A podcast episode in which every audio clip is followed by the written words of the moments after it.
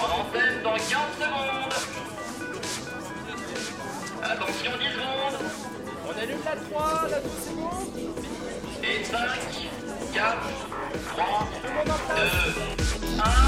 2, 1. Radio Kawa présente TVNR. L'actu média, toutes les deux semaines. Bonjour à tous et bienvenue dans ce 93e numéro de TVNR, le podcast de Radio Kawa qui revient même sans nomination du CSA sur toute l'actualité des médias. Cette semaine, pour m'accompagner dans la présentation, je suis accompagné de Chika Maran. Bonjour Chika. Bonjour, euh, c'est un plaisir d'être à TVNR encore une fois. Et c'est un plaisir de te recevoir à nouveau pour venir parler des médias avec nous et je suis en compagnie d'Alvin. Bonjour Alvin. Salut tout le monde, très heureux de venir vous voir en ce dimanche pour vous offrir une nouvelle chronique média. De qualité. Tout d'abord. on, on l'espère. Oui, oui, on l'espère, on l'espère. Tout d'abord, merci à toutes celles et tous ceux qui étaient venus nous voir il y a deux semaines à l'école multimédia pour l'épisode 92 enregistré en public. C'était vraiment un plaisir de vous voir. Et nous sommes encore désolés pour les quelques oreilles chastes qui ont dû souffrir au quiz surprenant d'Olivier sur les chansons venant des médias. En outre, sachez que nous sommes également à votre écoute. Si vous êtes amoureux de l'actualité des médias, si vous adorez en discuter, en parler, avoir des petites infos et venir en débattre avec nous, nous serons heureux de vous accueillir et de discuter avec vous en vue d'éventuels futurs enregistrements à nos côtés. Plus particulièrement si vous êtes du sexe féminin, puisque actuellement l'équipe de TVNR est tout de même en très grande partie constituée d'hommes. On nous a déjà évoqué le fait que nous n'avons pas assez de voix féminines et nous serions évidemment ravis d'en accueillir bien plus. Donc, à ce sujet, n'hésitez pas à revenir vers nous, soit via le compte Twitter TVNRSHOW, ou via l'adresse mail tvnr at radiokawa.com. Ces petites situations faites, nous commençons tout de suite le numéro 93e numéro de TVNR avec le suivi. Le suivi, c'est la rubrique qui ne lâche pas l'affaire. On revient sur de nouveaux développements d'actu déjà évoqués lors de précédents épisodes. Et nous allons commencer par le grand breaking news de ces dix derniers jours. Vous l'avez entendu parler partout, que ce soit dans les journaux, dans le quotidien, dans votre journal papier, dans les croissants ou sur votre flux Twitter. La neige. La neige. Et notre envoyé spécial en direct de la neige, Alvin. Oui, bonjour, je suis sur la, la N117 évidemment et, euh, et c'est un drame, il y a de la neige. Oh là là. app- a- appelez, euh, app- appelez le FBI, il y a de la neige les amis, il va Il y a falloir... 2 euh, cm de neige, c'est un- c'est inadmissible. Alors, alors 2 cm de il faut pas dire 10 cm de neige, c'est beaucoup et ça fout le bordel en Île-de-France, on est d'accord, vous l'avez vu, vous l'avez vu à la télévision. Cela étant, est-ce qu'il est bien nécessaire de passer en édition spéciale jusqu'à 23h30 tout de même, 23h30 tout de même, euh, parce qu'il y a de la neige sur l'Île-de-France? Je vous rappelle quand même qu'une édition spéciale, ça se déclenche si euh, un gouvernement démissionne, euh, si un ministre est jeté en prison, si Emmanuel Macron euh, a euh, deux heures de retard sur un avion et qu'on sait pas où il est. Euh, là, on passe en édition spéciale. La neige, c'est de l'information qu'on traite sur une chaîne d'information en continu, c'est normal. De là à rester en édition spéciale jusqu'à 23h30, euh, est-ce qu'on n'a pas un petit peu fumé? Est-ce qu'on n'a pas un petit peu dépassé les bornes? Moi, je Dans- pense. BFM a déjà un peu déformé le, le cadre de l'édition spéciale depuis quelques temps. Maintenant, c'est vraiment des éditions spéciales pour plein de trucs, style Johnny est mort, oh là là, Johnny est peut-être mort, Johnny est déjà mort, Johnny est... à- etc., etc. Bah, je trouve pas ça choquant dans la mesure où, où BFM c'est leur euh, c'est leur euh, fond, de commerce depuis l'effectivement de, de regarder euh, de faire une matinale puis de voir quel était le sujet qui a dominé la matinale et quel est le sujet qu'on va développer sur la journée. Développer des sujets ça y a pas de mal et BFM le font hors édition spéciale. Ils ont des invités spéciaux toute la journée effectivement de ces c'est normal d'inviter ces trucs. Par contre euh, quand je parle d'édition spéciale le problème c'est par exemple pour des LCI LCI qui n'a pas le droit de faire de l'information en continu à part édition spéciale et qui donc décide de rester en édition spéciale toute la journée pour de la neige. Euh, Est-ce que là, on peut pas dire, bah non, c'est un aléa climatique comme un autre. Euh, vous faites un bandeau spécial, vous faites des flashs qui y sont consacrés, mais vous n'avez pas à péter toute votre antenne. Limite, tu, Euh, peux, tu peux faire du magazine sur la neige en plus, vraiment pour dire que, que faire pour se protéger de la neige, euh, etc. Et sachant, sachant que c'est assez facile, oui, ils ont Louis Baudin, ils ont Françoise Laborde, enfin Catherine Laborde euh, dans le même immeuble. Euh, bah voilà, on les garde juste en direct, en duplex euh, pendant toute la matinée. On n'a pas besoin de faire des envoyés spéciaux, des duplex envoyés spéciaux. Euh, c'est ce qu'ils ont pourtant voulu faire. Et je trouve que voilà, c'est assez révélateur de cette histoire, au-delà de tout ce qu'on pense sur. euh, En plus, le, le niveau du commentaire n'est pas très élevé. Oh là là, euh, est-ce qu'on n'aurait pas pu acheter des locomotives qui circulent sous la neige Bah non, on n'est pas au Canada, on va Lol. pas s'en acheter pour 4 jours par an. Voilà, je, je trouve qu'on en fait beaucoup. Euh, après, est-ce que, je donne mon avis sur la neige vraiment Euh, je, je- alors, vas-y, vas-y. eh, au point où on en est lancé, moi je donne mon avis euh, sur la neige. C'est un petit peu touche pas à mon poste aujourd'hui dans TVNR. Euh, ça nous rappelle qu'on est humain pendant deux jours, un jour de ah regardez toute notre société occidentale, occidentale très moderne, très bien organisée. Vous avez 10 cm de neige qui tombe du ciel et on se souvient qu'on est des humains et que plus rien peut marcher. Voilà, ça dure deux jours et après on se rend compte que ah là là bah quand même, on est vachement des humains. euh, euh, pas grand chose peut foutre du chaos dans nos vies. Et voilà, c'est réglé. Euh, voilà. J'ai Voilà. le sujet de la neige. Euh, je trouve que les médias en ont trop fait. Euh, discutez. Merci, merci. Ré- réagissez bien évidemment au hashtag TVNR hein, sur, euh, sur Twitter pour dire ce que vous pensez de la neige, c'est très important. Un petit peu de philosophie aujourd'hui au TVNR. Ouais. Non, moi j'ai beaucoup aimé la réaction des, des Québécois qui se sont allègrement moqués de nous. euh, c'était c'était Bah, assez croustillant de voir ça sur les réseaux. Et qui peuvent. Et ils peuvent. Eh ben, bien Ils sûr. peuvent, clairement, Mais je leur donne, bien sûr.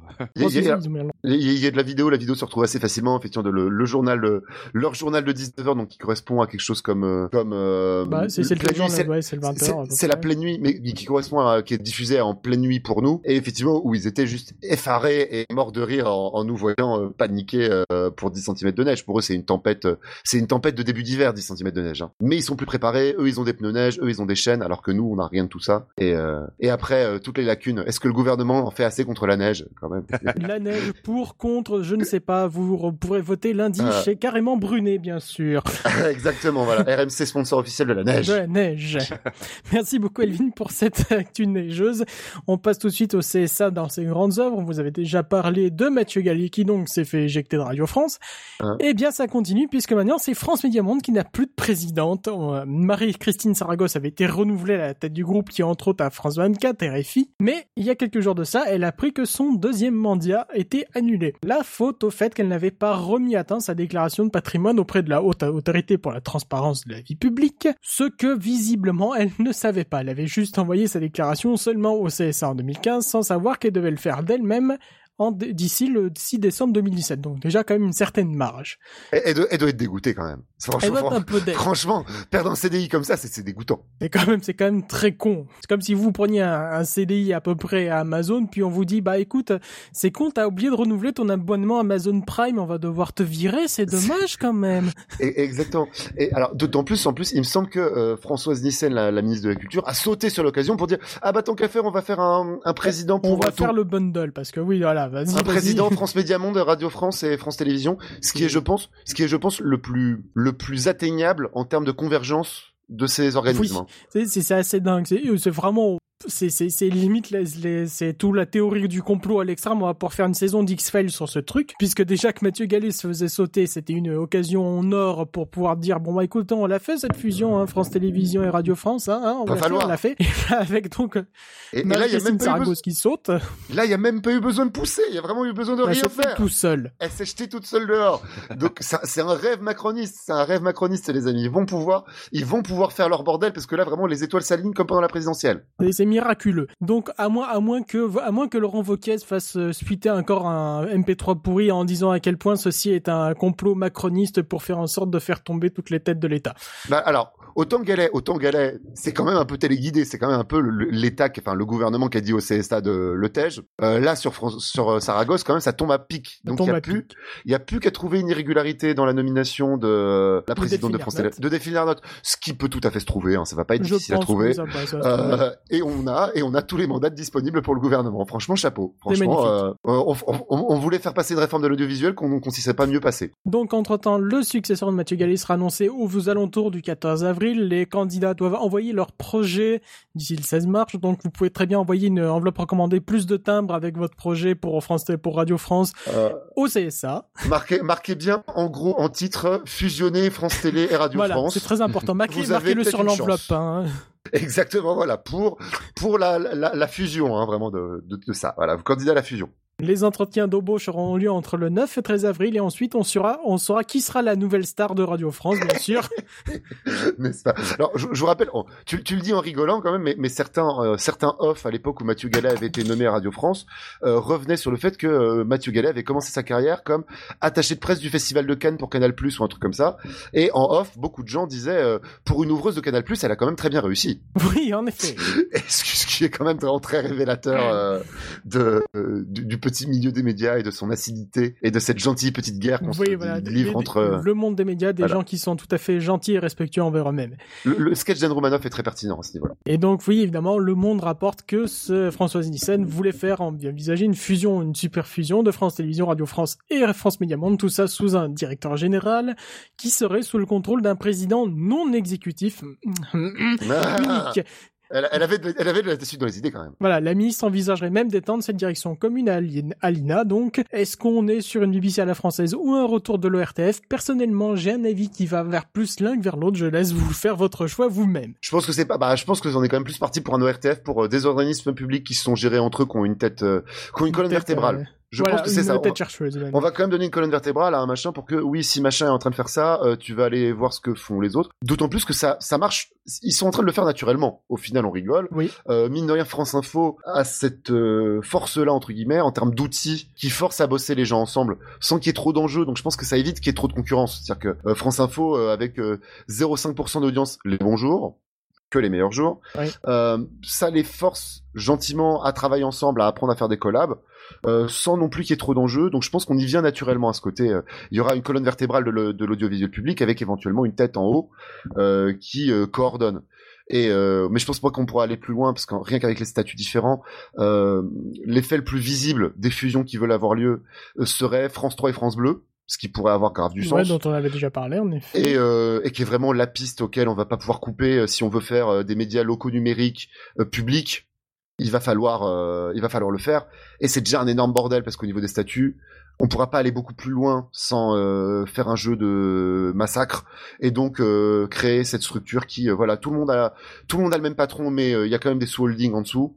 Je pense que c'est le, le moins pire auquel on va arriver. Donc un retour de l'RF comme ça. Chica, peut-être t'as quelques Oui, bah, avis sur le sujet? Moi, je pense que déjà, je sais que visiblement, bah, comme, tu disais sur France Info, entre la radio et la télé, ils, ils galèrent comme pas possible. Alors oui, je pense que ça va être difficile de fusionner euh, plus que ça, mais surtout que, enfin, ils sont déjà dans des locaux différents. hein, déjà, il faut, Mm. faut pas l'oublier. C'est quand même euh, entre la radio, la télé, c'est différent. Et ils font, ils duplex euh, INA France 24, c'est ce que je veux dire aussi. Ils sont déjà obligés de bosser tous ensemble. hein. Bah oui, c'est ça, mais enfin, en interne, ça a l'air d'être compliqué déjà. Et puis après, bon, euh, la BBC, la française, je ne ferai pas de commentaire là-dessus. ça, ça, ça a l'air compliqué pour l'instant quand même. Mm. euh, C'est pas, c'est pas du tout l'idée. Puis un peu, un peu, un peu il y, a- il y a vraiment, on le balance trop vite en rappelant pas ce qu'à la BBC. La BBC, elle a une redevance beaucoup plus chère, euh, mais pas de pub du tout. Du coup, ils mettent le paquet sur la revente de programmes, ce qu'ils font beaucoup mieux, du coup. Puisqu'en plus, Ah leur- oui. Parce que les programmes leur appartiennent, ce qui n'est pas le cas à France Télé, qui euh, diffuse des fictions qui ne lui appartiennent jamais. Ma- Malgré l'échec maintenant de Top Gear, par exemple, c'est malgré l'échec de Top Gear maintenant au- Royaume-Uni et à suite au départ du trio Clarkson et compagnie, ça reste toujours une licence extrêmement forte qui rapporte un maximum de pognon à la BBC à l'international. Mais Ils ont réussi à revendre des trucs comme ça. C'est dramatique quand euh, France 2, par contre, finance et diffuse des succès comme c'est fait pas si c'est fait pas ça, n'a même pas les droits patrimoniaux pour les rediffusions. Eh ouais. et euh, n'a même pas les droits d'adaptation à l'étranger parce que la, la série est en train d'être adaptée à l'étranger de fou et, euh, et c'est là où voilà c'est là où le manque à gagner alors que la BBC la BBC quand elle fait Broadchurch sur toutes les sous-adaptations de Broadchurch qu'il y a elle va prendre son petit cachet Bonjour. Malaterra. alors que voilà typiquement alors que c'est pas le cas pour nous donc c'est pour ça que c'est même pas comparable Ah, encore de- ça, ça devrait enfin pouvoir évoluer normalement. C'est c'est prévu dans les demandes d'Airnote pour faire en sorte que France Télévisions puisse enfin euh, faire bon usage de ses droits. Bon, après, il faut que l'État se bouge à ce sujet. C'est cool après il faut juste deux fois plus de redevances pour qu'ils puissent financer des blockbusters en termes de séries qu'ils peuvent pas plus financer pour actuellement actuellement actuellement on finance Capitaine Marlowe c'est les meilleurs potes qu'on puisse faire c'est ce qui est bien hein, c'est super bien Capitaine Bah, Marlowe c'est bien écrit bien. hein, mais euh, Ça se vendra Mais pas. Mais c'est plus compliqué, effectivement, de bon, les décors, on a euh, une forêt, un commissariat et le château du coin. Bon, bah, on est en France, quoi. Euh, on est en France. Bah, de toute façon, là, là, alors l'évolution là de, ces- de ce projet de superfusion, je pense qu'on va en parler très vite dans TVNR parce qu'au rythme où ça, ça va d'ici la fin de la saison, peut-être qu'on aura déjà un organisme gouvernemental.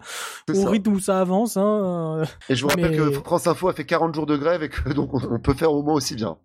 Écoutez, eh bien, on en reparlera très vite dans TVNR à ce sujet. Restons dans les conflits maintenant. Ce, C'est toujours ce que nous avions parlé également lors du précédent numéro TF1 contre les FAI et ça n'avance pas vraiment. Alvin, tu as peut-être quelques points à nous raconter vu que tu suis le sujet de près. Oui, absolument. Replaçons donc le, le, le terrain, euh, le, le cadre de cette pièce, de ce drame qui se joue. Euh, Gilles, c'est Pélisson maintenant qui est donc à la tête de TF1 Pélisson, depuis depuis près d'un an et demi, euh, ancien accord hôtel et donc qui euh, a pour tâche de euh, redresser les marges de TF1. TF1 se fait toujours beaucoup d'argent. TF1 est toujours le numéro un euh, sur le secteur des médias gratuits avec pas loin de 2 milliards de chiffre d'affaires, ce qui est quand même très très correct, une belle diversification. Mais euh, TF1 euh, a beau faire beaucoup d'argent, le taux de marge est autour de 5% et euh, TF1 aimerait plutôt être aux côtés de 10%, un petit peu à la, matière de, la manière de M6 qui euh, rapporte moins d'argent mais fait plus de marge. Euh, parmi les options euh, choisies, euh, il y a celle de faire payer les fournisseurs d'accès et les diffuseurs de TF1 qui diffusent le flux de TF1 gratuit sur leur box, sur leur décodeur.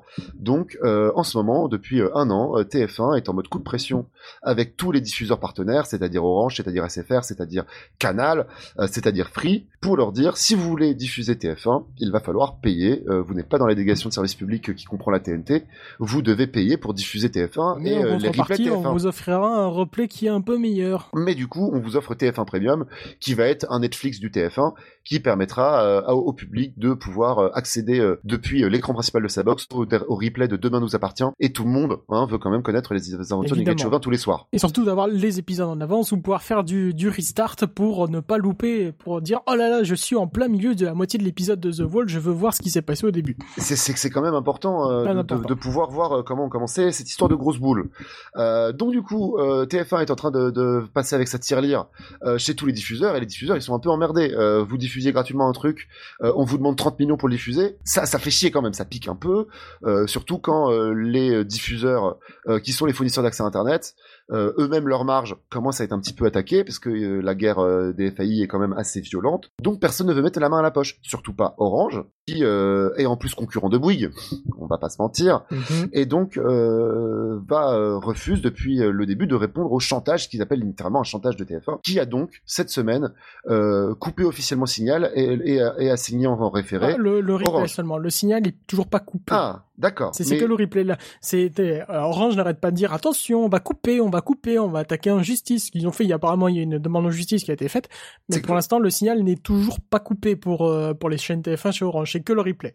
D'accord, parce que sinon la, la TF1 est passée à l'étape supérieure de demander au tribunal de les autoriser à Voilà, couper couper. le signal du direct à euh, Orange en disant voilà Orange n'a pas à, à recevoir gratuitement le signal. Euh, ce qui est chaud puisque donc Orange pour l'instant continue de refuser de payer et euh, arrive en mode représailles puisque euh, Orange a annoncé cette semaine n'avoir plus commandé de campagne pub chez TF1. Euh, alors il y en a encore un petit peu pour l'instant parce que les pubs sont Voilà, commandées de deux peuvent- semaines en deux peuvent- semaines. Ils peuvent pas arrêter celles qui sont déjà commandées. Ils ont juste levé toutes leurs options d'achat sur les blocs euh, suivants des, des semaines suivantes. C'est ça, c'est-à-dire que c'est pas c'est pas aussi violent que ce qui s'était passé avec C8 et CNews à l'époque où euh, vraiment euh, les annonceurs avaient dit hop vous arrêtez. Là Orange a dit on ne renouvelle plus, on ne prendra plus de pubs euh, comme euh, comme Canal+ peut euh, arrêter d'acheter des pubs euh, à une chaîne qui commencerait à dire trop de mal d'elle. Ce qui peut tout à fait arriver. Euh, du coup, c'est un petit peu chaud cette histoire. Euh, Est-ce que tu peux nous faire la, la- la suite de la news du coup où Gilles Pélisson a donné une interview au, au, au Donc, JDD, oui, voilà. Alors déjà, déjà, ces pubs, c'est quand même pour l'année, c'est 50 millions d'euros bruts. Donc pour TF1 qui cherche à faire de la marge, c'est un peu des emmerdements. Au passage, donc l'audience de l'audience d'Orange, c'est quand même un quart de l'audience cumulée de TF1. Ah oui, Donc, c'est si gros ça. Ah oui, c'est c'est assez c'est assez dingue. Hein. C'est tu tu tu sens que quand même ça se recouvre le, le public très traditionnel qui regarde TF1, le public très traditionnel qui va s'abonner chez Orange parce que c'est le fournisseur d'accès national. Télécorange, oui. Voilà, donc euh, bah ça se recoupe pas mal. Donc si jamais TF, on se demande pourquoi vraiment TF1 ne veut pas couper le signal tout de suite, c'est peut-être parce que ça pourrait vraiment avoir une répercussion tout de suite assez brutale sur ses audiences. Mais après, ils ont, ils ont réussi à faire signer SFR. Bon, alors en Oui, temps, bon. SFR, SFR, on peut leur faire signer n'importe quoi. Voilà, SFR ce c'est un peu aussi, le hein. pigeon actuellement. C'est c'est le que vraiment c'est vraiment le, le pigeon de la table à la partie de poker, c'est SFR. Vous, voyez, Ah bah. vous le voyez, c'est bien, vous savez vous allez pouvoir lui taxer du pognon. Il va bientôt partir, mais vous pouvez comment, comment continuer à lui taxer du pognon. F- F- Free, ils ont signé ou ils sont sur le point de le Non. faire. Ah, non, ah non, Free, rien, rien, rien, rien. Je vais en parler après. On va revenir de- sur euh, Gilles Pélisson. Donc, ce dimanche, il a donné une interview au JDD pour parler un peu de TF1 et il en appelle à trouver un accord satisfaisant entre toutes les parties. Ce qui commence à légèrement dire que, que TF1 serait que sûrement en train de folder parce que ça commence à les emmerder un peu. Ils savent très bien, ils voient très bien qu'ils vont pas pouvoir gratter le moindre copec à Orange. Oui, que ça, ça a Et l'air de mal que se passer, voilà. qu'ils vont peut-être devoir être moins et gourmands. qui vont devoir être moins gourmands et que surtout il y a un truc qui s'appelle la Coupe du Monde 2018 qui arrive dans quelques mois et s'ils se privent d'un quart pour un quart de leur audience, Ah bah oui ça va pas le faire pour pouvoir vendre les écrans auprès des annonceurs une petite fortune. Donc autant dire que ça semble être mal barré pour que Orange puisse pour que TF1 puisse taxer par du pognon à Orange et que ces derniers vont sûrement vite rétro-pédaler au grand plaisir des SFR qui ont été donc les pigeons à passer la passe en premier et qui vont donc sûrement vite retaper à la porte de Gilles Pélisson pour dire bon c'est bien vos conneries mais Orange il a pas payé donc pourquoi j'irais payer maintenant tout de suite? Forcément. Alors, Bouygues a payé, étonnamment. Vrai le- étonnamment. Le contraire aurait été surprenant. C'est sûr. Et pour en transfert. revenir sur le dernier fail, donc euh, côté Free, ça fait déjà belle lurette qu'il n'y a plus de pub euh, sur le groupe TF1 parce que ces derniers se sont déjà suffisamment engueulés avec Bouygues Télécom pour que Xavier Niel dise ah ok on arrête les frais. Mm. Et oui, c'est tout vrai au que ouais, une fusion devait avoir lieu à un moment aussi. à un moment aussi, au moment où euh, vraiment le Bouygues pensait à vendre Bouygues Télécom mais que ça s'est pas fait au Tout final. le monde, hein, tout le monde a voulu se marier à un moment. Bah, hein, mais- c'était c'était un peu vraiment le la grosse proie à essayer de choper pour euh, pour grandir dans le milieu des télécoms. Et tout au plus, le groupe a publié une mise à jour de sa Freebox pour faire en sorte que les chaînes qui sont relayées via la TNT puissent apparaître via le canal TNT, donc via votre antenne râteau, sur la liste des chaînes comme si de rien n'était. Hmm. Autant dire que c'est quand même pas bien parti également pour que Free passe à la caisse. Du côté, intéressant. ouais, du côté de Canal, après, euh, bon, on n'a pas plus de nouvelles, mais euh, bon. Oh, euh, je sais, je- je- ils, vont, ils ont l'air d'être partis pour trouver un petit accord à minima quand même, même si Canal est en train de rager très fort en mode oui, qu'est-ce qu'on nous fait? Bah, chacun son tour, hein, j'ai envie de dire. Ah, C'est-à-dire que Canal, c'est quand même pas les personnes qui paient. Hein. Il y a toujours le conflit entre eux et la... enfin, les sociétés de droits d'auteur. Je vois pas pourquoi ils passeraient à la caisse pour TF. Puisqu'on est sur Canal d'ailleurs, est-ce qu'on en parle des pertes d'abonnés d'ailleurs de Canal encore? On en parle un- beaucoup plus tard. On en parle plus tard, On en parle plus tard. On en fera, on fera un point à ce sujet-là. Mais Restez, ouais, restez avec nous dans restez TVNR. avec nous dans TVNR. On va en parler plus. Euh, peut-être Chica, t'as peut-être peut-être envie de réagir aussi? Euh, non, c'est des trucs un peu corporate. Moi, je, pour le coup, ça, je sais pas du Très tout. bien. euh, voilà. Bon, de toute façon, là, je pense que vous le saurez, vous le saurez très vite. Hein. Si jamais euh, TF1 décide de couper le signal d'Orange, vous aurez des éditions spéciales probablement sur BFM ou sur LCI, euh, on ne sait Et, pas. et pour autant, TF1 se porte bien. Ils ont, ils ont annoncé, je crois, 7% de rentabilité Ouais, cette année en euh, bourse. rentabilité augmente. Ça, ça progresse bien. Euh, le cours en bourse avait euh, un petit peu re- redécroché, mais bien reparti. Ils sont plutôt bien orientés.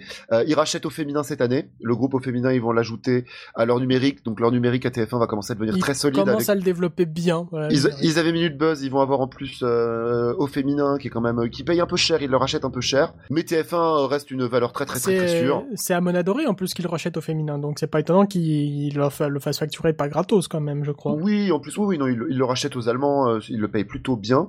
Et, euh, et alors, je découvrais ça d'ailleurs récemment en m'intéressant à, à la valeur euh, en bourse de TF1.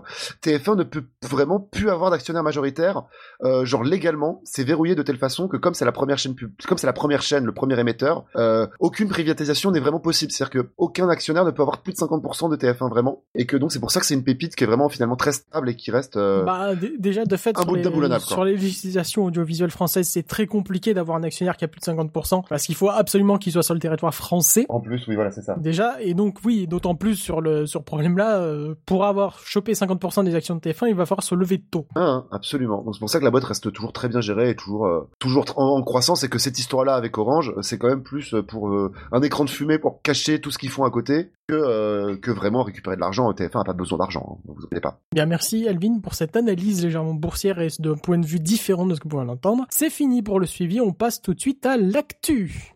Toi, auditeur, tu es en quête d'un rendez-vous mensuel qui parle dans les longueurs de toutes tes passions Tu cherches une fenêtre vers tout ce que le Japon peut faire, même de plus barré et niché Ne cherche plus LOL Japon est un podcast long format animé par Amo et Concombre mêlant bromance et japonaiserie dédié aux animés, manga et leur industrie, jeux, cinéma. Tout y passe en statut culturel, dossier et quatre rubriques qui changent à chaque numéro. Aucune limite de temps, de ton ou de genre, avec des invités ou non.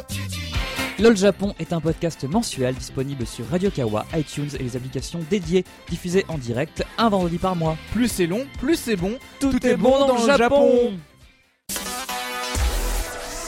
C'est parti pour l'actualité de ce 93e numéro de TVNR et cette semaine nous allons parler de la vieille presse puisque nous allons donc parler, vous avez peut-être entendu sûrement parler dans vos, dans vos flux Twitter ou sur internet du grand bazar de Prestalis qui Ah là là. souffre et qui donc a fait passer à peu près tous les éditeurs de presse ou tout du moins plus les indépendants à la caisse. Rapidement, qu'est-ce que c'est que Prestalis, anciennement Nouvelle Messagerie de la Presse Parisienne, société de distribution de la presse écrite créée en 1947 Via la loi Bichet à l'époque, cette loi doit permettre de garantir une diffusion équitable de tous les titres de la presse dans toute la France. Cela entraîne toutefois une situation assez étrange avec des titres dédiés à un public plutôt cadre support à campagne et des titres chasse et pêche en plein Paris. Prestalis couvre ainsi donc toute la presse nationale et la plupart des magazines français, donc soit 4000 titres, et à peu près 75% de la presse en France. À côté, vous avez aussi les MLP messageries euh, lyonnaises de presse qui Hmm. est son principal concurrent. La Parce société... que Oui, concurrent, subventionné également, parce que vraiment ce sont des deux, euh, ce sont deux organismes qui n'existent que par restructuration successive organisée Voilà, par les on- gouvernements. on pourra en- autour des syndicats.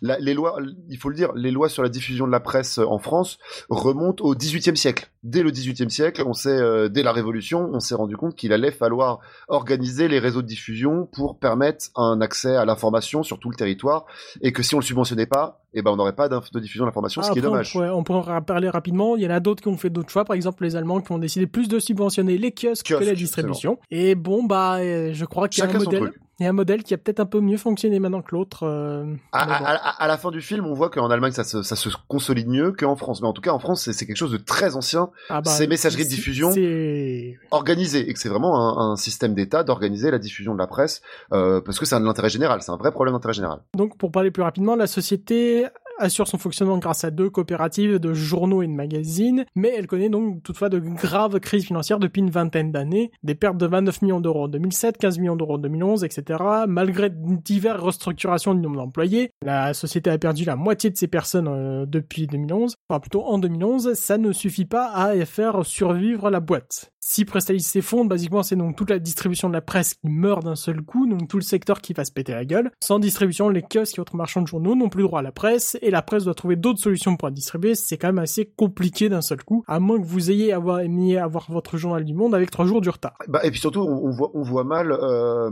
on voit mal la, le, une start-up se créer dans le domaine. C'est-à-dire qu'on voit mal, on voit, compliqué. on- on voit mal le truc s'effondrer et euh, la presse euh, print qui a toutes les difficultés qu'on connaît, en tout cas qui, qui voit que ses prévisions à long terme sont quand même plutôt en baisse, on les voit mal réinvestir dans une solution toute nouvelle, fût se débarrasser des syndicats, puisque le problème aussi c'est que c'est un milieu, les, les messageries de presse sont très syndicalisées, euh, avec des accords qui remontent à une époque d'avant Internet, donc très avantageux. Euh, c'est les syndicats des ouvriers du livre, donc c'est quand même des statuts très particuliers, très avantageux, et qui en même temps, il n'y a pas de mal à ça. Mais on est face Ça à marche une... compliqué, il n'y a pas de mal à ça. mais- on, on peut être face à un marché de la presse euh, écrite qui est en, en baisse constante. Euh, quand bien même Hebdo s'est lancé sans, sans son H, euh, donc voilà, avec quatre lettres, on, on voit là où il- les ambitions Bah, quand même. hein, ouais, mais fait- pour, pour un journal qui, pour un society qui fonctionne, pour un hebdo qui fonctionne, t'as là des dizaines de milliers qui se pètent la gueule aussi. Oui, et, et 100 000 exemplaires diffusés par semaine, ça fait pas bosser, ça fait pas bosser des ouvriers des mois, quoi. Voilà. C'est quand même pas non plus grand chose.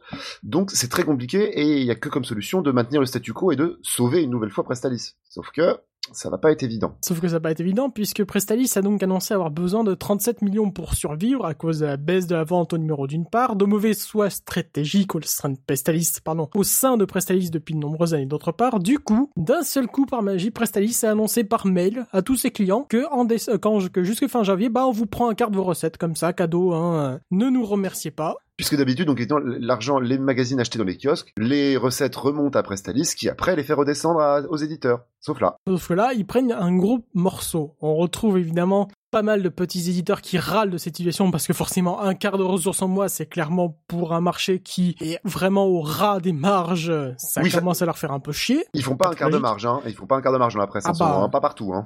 pas, pas dans les petits journaux indépendants en tout cas. Et bien évidemment, les petits éditeurs râlent surtout parce que, étrangement, dans le comité d'entreprise de Prestalis et dans, surtout dans sa distribution, on trouve majoritairement des grands noms des titres majeurs de la presse, du Louis Dreyfus, président du directoire du Monde, ou encore le PDG de Condé Nast. C'est pas, pas les plus à plaindre, mais même Voilà. ça les fait chier aussi, hein. Ça les fait chier, mais ils peuvent survivre encore. Surtout avec quelques petits liens comme ça. Une autre solution est finalement enfin trouvée fin janvier après une rencontre avec l'ensemble des éditeurs de presse. Il a finalement été proposé que les éditeurs reversent 2,25% de leurs recettes chaque mois jusqu'en juin 2022. 1. C'est loin. 2. 2,25% c'est sûrement la marge de plus d'un journal. Bah oui, puis enfin, ça fait déjà une bonne taxe quand même, ça fait déjà une bonne petite taxe euh, surprise Et- quoi. Une bonne taxe surprise sur lequel bah tu n'as pas vraiment le choix parce que un et en plus il y a des bordels de contrats, tu peux pas partir comme ça d'un seul coup de justement de Prestalis, tu pourrais très bien dire bon bah je me cache chez MLP. Ah non parce que t'as des contrats qui sont avec des avec des préavis, tu peux pas partir tout ça. Même euh, si tout le monde se casse chez MLP, MLP va devoir gérer cet afflux de distribution, ne pourra pas le faire correctement. Ah. Donc ça fait que tous ces petits journaux indépendants sont dans une situation où ils sont totalement coincés. Et c'est c'est tout un écosystème d'imprimeurs aussi en plus en termes de logistique, de, de- c'est c'est beaucoup plus de gens que juste Prestalis. Mais en fait, Et- c'est ça, c'est au- au-delà de la question de, de, de Prestalis en tant qu'entreprise, c'est euh,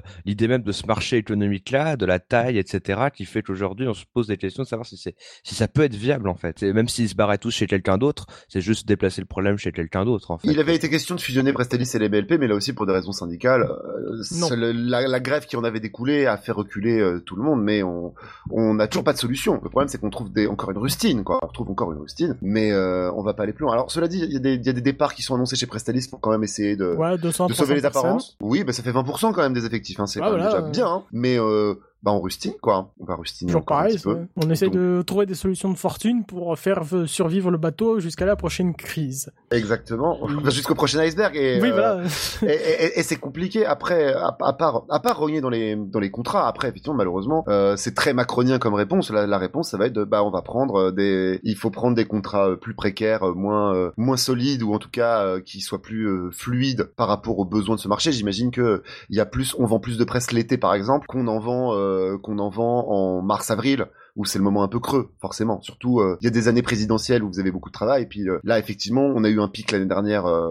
vous avez des, des quotidiens dont la distribution est repartie, ce qui est quand même formidable. C'est c'est- c'est génial. Hein. Quand Le Monde annonce qu'ils ont vendu 2% d'exemplaires en plus, c'est inespéré, mais ça correspond à une année présidentielle. Là, euh, euh, bah des fois, effectivement, il faut euh, réduire la voilure, et donc euh, c'est c'est- on n'a pas trop d'autres choix. C'est dramatique, hein, parce que là, on n'a que des réponses de droite à donner. Hein. Bah, c'est vrai, c'est c'est c'est un peu c'est un, peu surprenant. La question c'est comment comment comment faire pour résoudre ce problème et Ah si, j'ai une solution. On va dire au jour de faire une édition papier, et vous allez vous abonner à l'édition papier.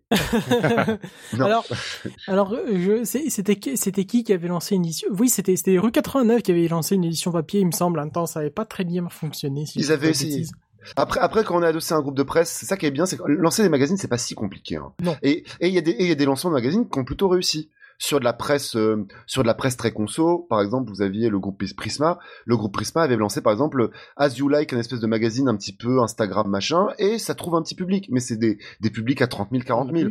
Ils, ils ont lancé euh, un magazine euh, senior, ils en vendent 100 000. C'est bien 100 000, hein. Mais Ah c'est bah pas- oui, c'est déjà pas vous- mal. Mais vous relancez pas le marché de la presse, quoi. Hein. Euh, vous vous lancez, euh, vous vous stabilisez, vous créez des amortisseurs. Ou alors vous vous appelez La Fond Presse et vous lancez un nouveau magazine tous les 15 jours repompé de quelque chose d'autre pour pomper des aides, mais ça c'est un autre problème. Ça, ça, c'est une autre stratégie. C'est pas non plus, euh, c'est pas viable, quoi. C'est pas viable et ça ne fait que pourrir le marché au passage parce que y ça- a quand même deux trois éditeurs qui sont un peu spécialisés dans ça.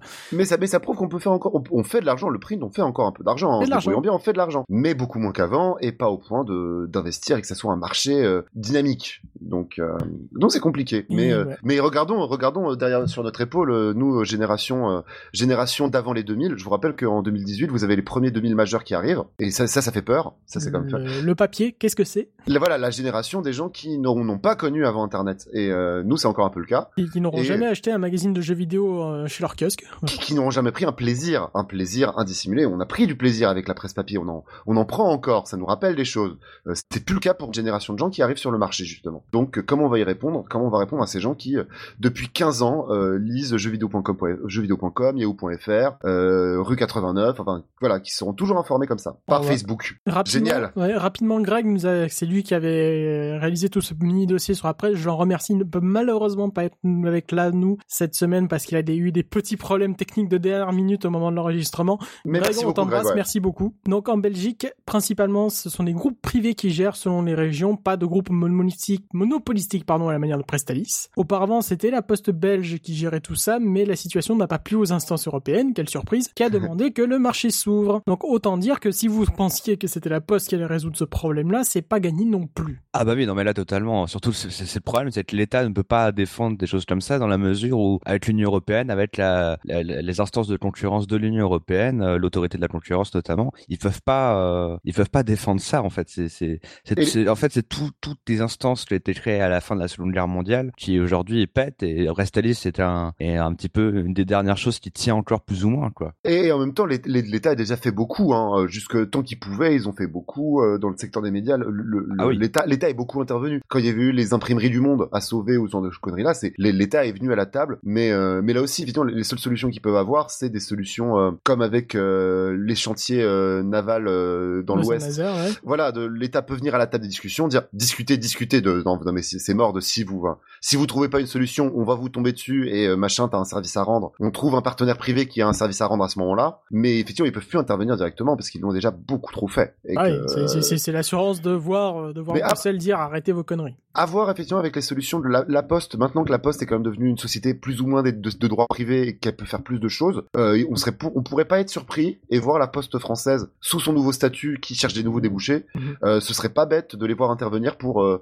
racheter et les MLP et Prestalis et les faire fusionner et peut-être récupérer une partie de l'activité. Ça, ça peut être pas si bête. Pas si bête. Puis ça leur permettrait de fusionner ça avec leur activité colis, faut voir. Bah, de créer une holding publique à la manière d'Orange qui, bon, Oui. voilà, c'est, on, on pourra vaguement la mettre en bourse. Ça va être un E EDF2 quoi. Enfin, c'est, ce qui va arriver à la Poste hein, de toute façon. hein. Bah, c'est prévu, de toute façon, ils doivent tous le les faire, pays. ils doivent le faire, ils doivent le faire. Ils sont poussés par, euh, par Bruxelles à ce sujet-là, donc ils vont bien devoir le faire à un moment ou à un autre. Et tous les pays privés, enfin tous les pays euh, capitalistes le font, le Japon, l'Angleterre le fait, euh, la- l'Allemagne aussi. Donc Ouais. euh, on y viendra, ça Enfin, peut être une solution. En tout cas, si vous avez une solution, envoyez un mail à, à Françoise Nissen qui, je pense, sera ravie de vous écouter parce qu'elle-même ne doit pas en avoir vraiment beaucoup.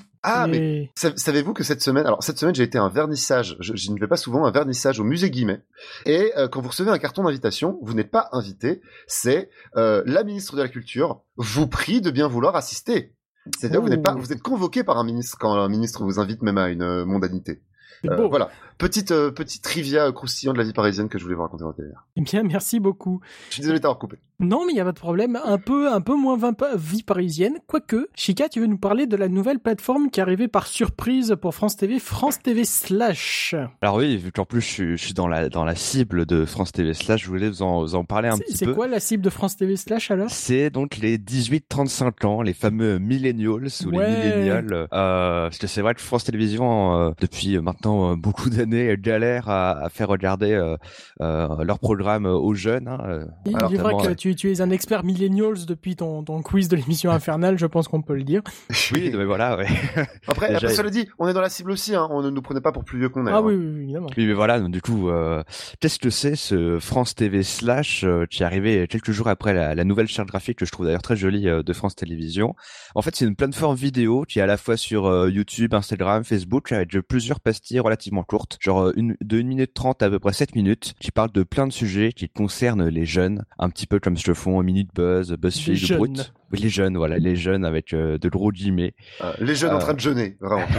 Exactement. Donc j'ai eu plein de vidéos. Il y a eu genre une vidéo sur l'ASMR, euh, qui était d'ailleurs un peu bizarre, parce qu'il n'expliquait pas s'il y avait si c'était l'ASMR dans cette vidéo. Et en gros, l'idée de cette plateforme, de de ce qu'il raconte, c'est de faire euh, le pont, par exemple, entre les générations, à travers genre une série de vidéos qui s'appelle euh, Nos vieux décryptes, où euh, c'est un petit peu genre euh, comment ça s'appelle euh, euh, Elders React, tout machin. Oui, c'est des vieilles qui tricotent euh, en parlant d'un sujet, ouais. Oui, voilà, c'est des, des choses comme. Ça. Je, je crois Euh, qu'Arte Arte avait déjà fait un truc comme ça, mais, à- mais à la télé juste, quoi. C'est juste, on, on réinvente ça un peu sur le web, quoi. ouais. Oui, en fait, c'est c'est un peu le principe en fait de France TV slash pour moi. C'est j'ai l'impression qu'il y a beaucoup de choses qui sont assez euh, réinventées. Euh, par exemple, euh, il y a l'idée de, ils vont, ils, ils bossent beaucoup sur aussi sur la fiction en adaptant euh, la série norvégienne Scam, qui Oui. avait été un, un plusieurs, euh, qui avait été un véritable carton en Europe. Donc là, oui. J'avais regardé le début, j'avais, enfin, mon contact avec France TV Slash, j'ai regardé la vidéo de présentation de France TV Slash et euh, le début de cette série, et euh, c'est pas mal, c'est pas mal du tout, dis donc. Euh, Enfin, c'est surprenant, effectivement, d'avoir produit une vraie série, euh, et en plus, c'est des 20 minutes, hein, c'est des vrais épisodes, hein. Ça pourrait être, ça pourrait être du format télé, donc c'est quand même très Ouais, non, mais intéressant. c'est, c'est, ça qui est, qui est dingue. Il y a plusieurs choses, je pense, à, à en dire sur ce France, France TV slash. Déjà, ils sont quand même assez adaptés. Hein. Je pense qu'il y a, ils ont vraiment fait, je pense, un, un boulot assez, assez fou. C'est assez léché et tout. Ils ont, ils ont pris le temps de, de s'intéresser un peu aux personnes qui pouvaient recruter. Par exemple, il y a une émission avec euh, Diane Saint-Pierretier, ou, ou C'est Petit Souci, pour ceux qui connaissent donc Oui, oui. une influenceuse. Moi, honnêtement, alors, je suis dans la cible un peu jeune. Moi, j'ai quand même trouvé ça. Euh... bah, pour l'instant, j'attends de voir. C'est vrai que le marketing, c'est un peu, enfin, euh, l'angle marketing est un peu difficile à trouver, comme un peu avec euh, France 4 où ils ont modifié euh, un million de fois euh, l'orientation de la chaîne. On sait Mm. pas trop. Après, fran- franchement, j'arrive pas à trouver de de, de, de ligne directrice vraiment satisfaisante, ou en tout cas qui qui qui se sustain quelque chose. Mm. Mais à voir. ça- Si dans les contenus pop sur ma sur ma TL ou sur etc. moi, je les regarde, mais je sais vraiment pas sur le long terme à, à- qu'est-ce que ça peut donner, ce genre de choses vraiment. Il y, a, il y a un peu le, alors pour un peu bo- bosser dans cet écosystème-là de vidéos virales et de minute buzz et de ce, enfin, c'est un écosystème qu'on peut plus négliger. Euh, ils ont bien capté cette écriture-là. Ils ont bien capté cette écriture Mm. euh, virale, moderne, tout ce qui est euh, dé- déjà France, France Info pensant avec les gars de Brut, ils ont quand même déjà beaucoup avancé là-dessus. On commence à avoir un- cette écriture des vidéos virales assez nouvelles. Elle commence à se figer un petit peu. Donc ces codes sont là, sont bien maîtrisés. Mais on sent évidemment que ça a été lancé un petit peu dans l'urgence avec le, le nouvel habillage France Télé Global. Euh, D'ailleurs, France TV Slash, leur principale source de c'est à la fin de l'appel à programme euh, du soir, où vous avez donc vraiment de sur France 2, sur France 3, sur France 4, sur France O. Vous avez aussi un sur France TV slash découvrez. Donc c'est leur principale euh, vague de promotion. Mais on sent effectivement que ça a été un petit peu précipité et que donc à part faire comme du minute buzz, vraiment du, du 100% euh, web, vraiment assumé comme tel ou à la différence du des France Info Plus, de ça va pas être recyclé en module, ça va être que sur du web et c'est tout. À part cette intention là, ça manque effectivement un petit peu d'une ligne directrice, d'un angle, d'une vraie force quoi. Autant des médias bah, un peu plus existants comme Minute Buzz, comme Brut savent un petit peu, euh, ils ont un ton quoi. Là, euh, France TV slash, à part l'intention qui est de, on va être en numérique, euh, ça va être encore un peu bordélique. Cela dit, c'est bien fait. France Télé essaie de trouver des moyens de sauver son budget un peu plus en disant, mais regardez, on fait ça, si vous nous coupez ça, on va plus pouvoir faire ça. Ce qui est quand même très bien, je trouve. Ça se voit un peu plus quoi. Mine de rien, tout la- tout l'argent qui était laissé au développement de France 4 pendant un moment et France 4 en faisait un peu rien, de le voir diffusé sur du numérique avec donc du même vous avez France Info Plus enfin ils font tellement de trucs qu'ils ils sont obligés de créer plein de sous-marques parce qu'on voit qu'ils sont euh, ils débordent de projets et d'idées et donc euh, donc c'est quand même plutôt bien. Euh, d'autant plus que ça fait bosser des boîtes extérieures même par exemple je sais pas si vous le savez mais le, le community management de France Info est délégué à 100% quasiment à Derwin qui est en fait une agence de community manager mais en fait vous avez à Paris plein de gens qui ont France Info sur leur CV parce que ça permet à plein de gens de se faire une expérience parce que ça fait du gros turnover et donc en fait c'est très positif mine de rien pour pour tout l'écosystème ce que fait France Télé actuellement. Eh bien, c'est une bonne nouvelle, tout ça. On va, j'espère moi aussi que ça va se développer parce que pour le moment, c'est très appréciable de voir que France Télé développe un peu l'esprit de France 4 au départ sur le web et que ça puisse donner vraiment du contenu original et intéressant à partager. Après, c'est toujours le problème, justement, avec ces, dont on parlait, ces coupes de France Télévisions. Faut espérer que ça ne saute pas assez rapidement. Ah. Ou peut-être ce sera aussi le projet de, euh, comme BBC Free maintenant, qui est, qui est un truc totalement web au- en Grande-Bretagne. Peut-être que ça va euh, devenir le nouveau BB, le nouveau France 4 seulement en ligne. À voir avec le temps. ça- Carrément, d'autant plus que le nouveau placement de France 4 finalement après avoir laissé tomber ce truc de jeunes adultes et d'avoir assumé le truc enfant marche plutôt bien et que finalement ça s'est bien trouvé, c'est vraiment un- Ouais, ça Un côté- bien. le côté euh, éducation, enfin voilà, vraiment Le, euh, le côté défi cowboy à 19h, qui est plaisant à regarder quand tu tombes dessus par hasard, des trucs comme ça, c'est clairement, c'est pas, c'est pas ça, une dégueulasse. saison aux eaux et après et après le soir de faire bon un sous France 2 parce que le soir il faut que ça existe comme W9 est un sous M6 Voilà, le euh. soir. Mais euh, France 4 final- finalement l'un dans l'autre ça s'est trouvé donc donc c'est bien d'avoir ce côté créatif, ces studios créatifs de les avoir mis sur le web, c'est une bonne idée au final et, c'est- et c'est trop enfin trouvé. L'unification de la l'unification de la marque, le gros travail sur la marque France Télévisions, c'est peut-être un truc qu'a réussi euh, Delphine Ernotte à défaut d'avoir trop réussi les programmes, euh, c'est quand même plutôt pas mal. Après, est-ce que le vrai problème ne viendrait pas de la cible en tant que telle 18-35 ans, c'est vrai que un gars de 18 ans, bah, c'est un peu ce qu'on a révélé. Moi, je suis un, je suis un gars de 21 ans. euh, les, les rapports que j'ai euh, avec des gens euh, qui ont un peu pro- euh, 35 ans, c'est pas du tout les mêmes. On n'est pas du tout dans la même génération. euh, donc cette cible-là, euh, moi, elle me paraît pas faire sens en tant que telle. Bah, Mmh. c'est- Moi, j'ai un vrai problème C'est une cible clairement de, de gros commercial. C'est le millennial, c'est un commercial. Après, bah, tu vas devoir définir un début, une fin de cible quand tu fais des trucs comme ça. Donc bon, euh, vise un peu large pour Ouais, éviter de trop, trop se, euh, se serrer sur vraiment un truc trop, trop, trop court. On, est tous euh, et puis on est tous différents. Moi, moi hier, soir samedi soir, j'ai regardé j'ai regardé Drucker sur France 2, je me suis jamais senti autant euh, ménagère de plus de 50 ans euh, de ma vie hein, et pourtant euh, on, on change. Là aussi de faire une cible large, c'est quand même plus pour c'est pour vendre un projet à un moment il faut à un moment n'oubliez jamais que tout dans la vie rentre dans un PowerPoint hein. Euh, et que effectivement de, pour que quelque chose se fasse, ce- cette chose doit d'abord rentrer dans un PowerPoint avec des chiffres. Avec des barres et des camemberts pour que ce soit revendu à quelqu'un pour, Pour- faire du programme. Ou, ou en tout cas pour que quelqu'un décide de dire d'accord, je mets de l'argent parce que c'est chiffres. C'est- pas sexy, mais c'est comme ça que ça marche. Si- Sinon vous ne faites rien les amis. Donc il faut y réfléchir. Bah, à voir s'ils ont une cible plus, plus précise derrière la tête euh, au niveau de leur contenu. Alors, Bon, je pense qu'ils l'ont. Je pense qu'ils ont en tête les chiffres de Minute Buzz en se disant que bon, effectivement, 200 000, 200 000 euh, viewers par jour euh, sur tes contenus, c'est déjà quand même euh, très agréable. Avec ça des fait... avec des 1 million de temps en temps, avec un des 1 million une ou deux fois par mois parce que t'as bien visé, quoi. Puis tu peux mettre de la pub en pré-roll au moins sur le web et donc tu peux faire rentrer de l'argent. En plus, en plus, en C'est plus. important. On a, on a des belles nouveautés aussi cette semaine, sinon qui sont annoncées. Oui, ah oui, de très belles nouveautés en effet, puisque TF1 a encore annoncé en grande pompe la nouvelle saison de Colanta. Ouais. Ouais, je- je- En même ouais, temps que, en même temps que euh, Aventure Robinson, ça, ça fait plaisir. ça est, ils ont en profité, ça, ça se voit clairement. Et TF1 ne lâche toujours pas l'affaire avec Colanta, c'est déjà donc la 22e saison, maintenant sur un rythme euh, identique à la version américaine une fois tous les 6 mois. Ça commence à devenir gênant quand tu vois quand même que la saison précédente a fait ses pires scores du programme à, à peu près depuis la première saison. Et que donc Robinson cette semaine a fait euh, vendredi soir 19% seulement. Voilà, était 3 coup millions hein. euh, vraiment avec le service public à 3 millions 7, donc c'est pas super vendeur. Dire que là, il commence un peu à vraiment martyriser le, pro- le format de programme d'aventure. Une petite pensée pour M6, hein, qui mise très fort sur les formats d'aventure, là, entre Pékin Express, entre Wild et entre The Island, bon courage. Ouais, hein, c'est c'est chaud hein. C'est chaud. Pékin- Pékin Express, Pékin Express, je pense que ça va marcher parce que Pékin Express c'est une marque Parce forte. que oui, c'est Pékin Express. Mais il y a, y a le que reste, ça hein. Et ça va être un petit couloir et même Pékin Express ça va pas être un le ça va couloir être du, va pas être ça va large. être du 3 millions, 3 millions 2, hein, Pékin Express, ce sera pas plus, hein. Pour, pour- pourvu que pourvu que ça tombe en même temps que le foot en plus. Non, je, je- M6 c'est con, mais quand même. Ouais, ouais, je, je leur souhaite pas hein, mais il va falloir mettre des choses pendant la Coupe du monde à un moment. hein. Donc euh, Ouais, mais bon, euh, M6 c'est très bien que tu mets Ah. quelque chose pendant la Coupe du Monde, c'est pour faire illusion ou pour faire de la contre-prod. Tu vas pas mettre Pékin Express pour prendre de la contre-prod, c'est que ce serait gênant, quoi. Après, après, petit point, Jean-Marc Morandini en direct de la Bourse de Paris. Euh, M6, ça va très bien. Vraiment, euh, Ah. le rachat de RTL, les marches sont très bonnes. euh, M6, c'est très bien géré. Hein. Ah, quand, quand t'as une grille de programme qui coûte à peu près 19,50€ par jour, oui, c'est sûr que tu dois définir, tu dois faire quand même des marges au bout d'un moment. C'est- hein. C'est vrai que la grille coûte trois fois moins cher que chez TF1, si ce n'est pas quatre. hein. Donc, euh, bon. Faut être honnête, au bout d'un moment, c'est sûr que c'est comme ça que ça fonctionne. Ça, ça va, déjà qu'RTL commence là un peu à sentir qu'il y a l'ombre de, Ah. d'M6 qui commence à venir faire des décisions managériales et des décisions de programme. La Ouais. rentrée va sûrement être euh, assez animée chez RTL. il faut dérouler l'info que tu viens de donner, c'est que RTL voulait recevoir euh, Jean-Pierre Oui. Pernaut qui sortait un bouquin et euh, M6 a dit c'est mort. Enfin, Taverneau a dit non, hors de question. Voilà, et donc du coup RTL découvre que ah bah Ah. effectivement on va être corpo corpo, on va inviter Karel Le Marchand et c'est tout quoi. Donc ça, ça va être très très drôle euh, de voir comment ça va se redévelopper la grille en septembre. Euh, bon courage. bon avec courage. sûrement ouais bah du Stéphane Plaza à 10h à la place de à la donc- place de plein de choses. Et donc pour en revenir donc à Stars.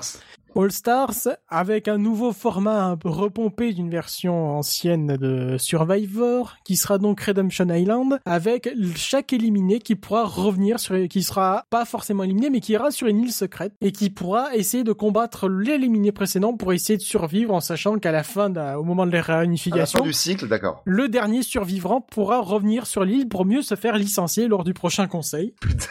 Soyons Bah oui. honnêtes, hein, parce que Bah ça oui. fonctionnera comme ça, hein. Faut, faut pas, faut pas déconner, hein. C'est toujours comme ça quand quelqu'un revient à Koh-Lanta, il saute tout de suite au conseil suivant, à moins d'un miracle quelconque, parce qu'il Bah. faut être quand même très fort en négociation. À, à moins qu'ils éliminent Freddy tout de suite, ou euh, enfin mine de rien. Alors, Je- Ah, parlons-en. Là, c'est vrai que comme ça va être un All Stars, comme ça avec un All Stars, je pense qu'il est de direct, ça va jouer très stratégique. C'est ça qu'on. En même temps, c'est bien. Alors Colanta, Colanta assume, comme Colanta commence à s'assumer comme un jeu de stratégie. Bah, c'est bien. tu- tu sais, ça- Il était temps. Ça se sent parce que voilà, c'est vraiment euh, depuis le rachat de Castaway Production par euh, par Adventure Line Ah. et donc avec Alex- Alexia Laroche-Joubert derrière tout ça, ils font une, espèce d'unification un peu du, du système et Colanta est devenu euh, vraiment sur un casting et un fonctionnement très Survivor où ça commence à aller plus sur le coup de pute que sur la survie. Bon, on est, on est sur un jeu, on est plus sur de l'émission d'aventure, enfin, on est plus Voilà. sur de, la découverte de soi. On est vraiment dans le jeu ce qui est pas mal honnête. Au bout de 20 saisons, faire un corps de regardez, je sais monter une cabane, c'est bien, mais bon, euh, Oui, les gens qui sont encore là depuis 20 saisons, ça, tout, coucou, tout le monde moi. qui fait le casting a préparé son truc pour faire du feu si tu vas enfin s'il y aura toujours le con parce qu'il y aura Hmm. toujours enfin il y aura la partie du casting pour faire euh, le gars qui survit un peu sur l'île euh, de façon malencontreuse Voilà. et maintenant c'est tous des professionnels de la survie qui viennent carrément sur l'île ça sert plus à grand chose de montrer ça c'est plus de faire justement de la stratégie et du coup de pute L'histoire, la, vraie- la vraie histoire des gens qui se retrouvent là sans avoir préparé, c'est vraiment toujours quand vous allez passer des castings, on, vous, vous pouvez venir avec des amis. Alors souvent il y a des gens qui font ça, donc vraiment les gens qui se font accompagner d'un ami pour participer à un casting, mais qui ne veulent pas que l'ami participe au casting, et c'est l'ami qui part au casting parce que c'est lui qui n'avait pas prévu, qui est beaucoup plus frais et fraîcheur. Donc c'est sou- ça pas, doit souvent pas- arriver. c'est- pas le préparé c'est pas vraiment c'est le pas truc celui cadré qui voulait de ouf, tu vois, c'est genre le mec qui était en mode de, ah ça serait marrant, mais euh, pas Et préparé. puis paf. Bah oui, bah forcément ça plaît plus au caster qui a envie d'avoir quelqu'un d'un peu d'un peu frais, un peu dynamique, pas forcément quelqu'un qui dit je putain je vais gagner, je vais faire la, je veux gagner, je veux gagner, je veux les 100 000. Il veut- si on veut trop, ça ne marche pas. Ce qui semble logique. attention. Mais bref, un bon All Stars. euh, Un bon ça. All-Star, Euh, malheureusement pas avec Freddy, donc ils ont pas annoncé le casting officiellement, mais il y a une image promo déjà qui traîne, qui permet d'un peu déterminer un peu Ah. toutes les têtes. Et euh, trop bonne poire, Freddy, il est bonne poire, mais peut-être pas à ce point-là non plus. Oui, je pense qu'il a compris que il a compris qu'être l'employé le roi Merlin qui monte la cabane puis après qui se fait jeter, ça commence à se voir qu'il va pas gagner hein, Et puis il faut, enfin, enfin, faut, faut, faut bloquer 40 jours de sa vie quand même, quoi. C'est beaucoup. Hein. Ce sera 30 jours pour celui-là, mais euh, ça Ah. fait déjà quand même un mois pour bloquer euh, Colanta et puis après te remettre un peu en forme quand même parce que ça fait un peu un peu de perte de poids, un peu de perte de physique. J'avoue, t'atterris pas lundi à Paris en te disant allez hop. Hop, retour retour au taf. 8 heures à Levallois. 8 heures à Levallois. Allez. Non. Non, non, non, tu, non, non, t'as un peu d'examen médical quand même si tu Je fais tous les 30 jours. Entre autres, Clémence qui reviendra encore une fois, elle aussi, qui qui commence à faire quand même euh, certains candidats et candidates qui sont un peu des cumulards de Colanta. Euh, Bah, c'est vrai qu'elle fait, elle fait chroniqueuse, des- enfin, elle fait chroniqueuse une fois par an dans des émissions qui marchent pas, ou sinon, effectivement, elle fait Colanta, ouais, effectivement, c'est son boulot. ouais, ça, ça, ça, ça fait un peu bizarre sur le CV quand même. Hein. Bah, en même temps, mais pourquoi, mais pourquoi pas, en même Bon. temps, c'est amusant, hein. Oui, c'est amusant. On verra bien, mais clairement là, c'est pas la saison de qui va me donner, qui me vraiment envie de la regarder. Je sais pas si vous, étiez déjà fan. Je sais Calvin pendant un moment, oui, mais Bah, je suis- ça dépend, ça dépend des saisons. Il y a des bonnes saisons où du coup ça marche, et il y en a où effectivement ça ronronne trop vite et du coup tu décroches et euh, et, euh, et la relation avec Colanta est plus aussi forte qu'avant. Mais j'ai quand même un plaisir. Si je me retrouve à la maison ce soir-là, je vais oui, sûrement c'est, regarder Colanta. ouais, tu regardes, tu tombes dessus, t'es vais- content. je vais pas je vais pas organiser des soirées Colanta comme ça m'est arrivé à un moment c'était vraiment le rituel avec les potes et c'était vraiment cool parce qu'en plus après comme Colanta ça finit à 23h vous passez quand même pas mal de temps avec vos potes Oui. c'est vraiment pas désagréable euh, mais du coup je suis à la maison je tombe dessus je suis content et sinon je regarde en week-end en replay le week-end mais pas tout le temps et donc voilà c'est euh, la relation est quand même plus ténue qu'il y a quelques années cela dit je suis curieux je regarderai l'épisode 1 pour pour sûr Oui. et après je verrai Euh, Oui, voilà, pareil, voilà. comme Top Chef, voilà, comme Top Chef, je regarde, le- j'aime bien regarder le premier épisode et euh, comme ça, si je retombe dessus, je connais les personnages, mais plus, il y a plus d'addiction, quoi. Oui, c'est souvent comme ça. Moi, je sais que dans les groupes d'amis avec lesquels je suis, il y en a certains qui regardent tout un tas comme ça. Moi, je regarde le premier épisode, je sais à peu près de qui il parle, etc. Ça me permet de décoder un peu euh, dans la jungle de la société, mais au-delà de ça. Et euh, si ça, et si ça devient bien, il y a des fois, il y a des surprises de, euh, comme t'en as toujours un de tes potes qui regarde, ben, ça marche par ça, les, les groupes Facebook, hein, maintenant, tout. génération Évidemment. des groupes Facebook où quelqu'un te dit, putain, en fait, euh, en ce moment, c'est pas mal, euh, jetez un œil, franchement, ça vaut le coup. Et tu regardes. Mais, euh, mais bon, c'est intéressant aussi de voir comme ces programmes, ces programmes, on, marque, on est habitué, c'est des marques auxquelles on est habitué. Pour ça, comme je vous dis, voilà, le retour de Pékin Express, plein de gens qui regardaient quand ils étaient ados, comme moi et mes potes, bah, on, on va être super saucés, on va avoir envie de regarder. Puis TF1 va peut-être le faire un peu plus intelligent parce que là déjà ils ont annoncé qu'ils vont faire un, un spécial de 40 minutes uniquement sur MyTF1 pour faire la présentation des portraits des personnages. Donc peut-être pour essayer de monter la sauce en ligne et que les gens regardent. Donc c'est Il y a des trucs à faire, il y a des trucs à faire, c'est pour ça qu'ils ont raison d'insister, hein, ils ont raison d'insister quand même, c'est pas foutu. Il y a hein. des trucs à faire. Et par contre, il faudrait vraiment qu'ils reviennent à un format d'une heure trente parce que deux heures c'est long. Bah, c'est long. pour le, c'est comme Top Chef. Ce qu'il faudrait, c'est comme Top Chef, ils ont dit Top Chef, ils disent le premier épisode est long. On est obligé et de l'assumer. Par contre, d'assumer le premier épisode, c'est plus long que les autres parce qu'il faut mettre en place tout. Mais par Évidemment. contre, après, d'être plus rapide, effectivement, Top Chef, maintenant ils s'y tiennent de, c'est fini à 23h05. euh, à part le premier épisode qui finit à minuit parce que à minuit, on est obligé de faire tous les portraits et, et ils sont obligés de montrer tous les candidats tous leurs plats, quoi. Donc, euh, bon. Logique. donc, euh, donc cool. Non, mais il faut. Je suis curieux. Je vais regarder. Le All Star, c'est quand même, ça peut être bien, quoi. Ça peut être bien parce que c'est quand même des gens un peu expérimentés qui ont déjà des caractères qu'on connaît, c'est sûr. Un, un. Si, non, voilà, si ça joue dès, la- si dès la première élimination, ça commence à, à jouer comme il faut, euh, ça sera bien, quoi. En parlant d'élimination et d'humiliation, parlons de Vincent Bolloré. Je vous ai un peu grillé le truc tout à l'heure, mais oui. Donc, les derniers résultats de Canal ont été annoncés parce que c'est quand même la fin de l'année fiscale pour toutes les personnes qui investissent en bourse.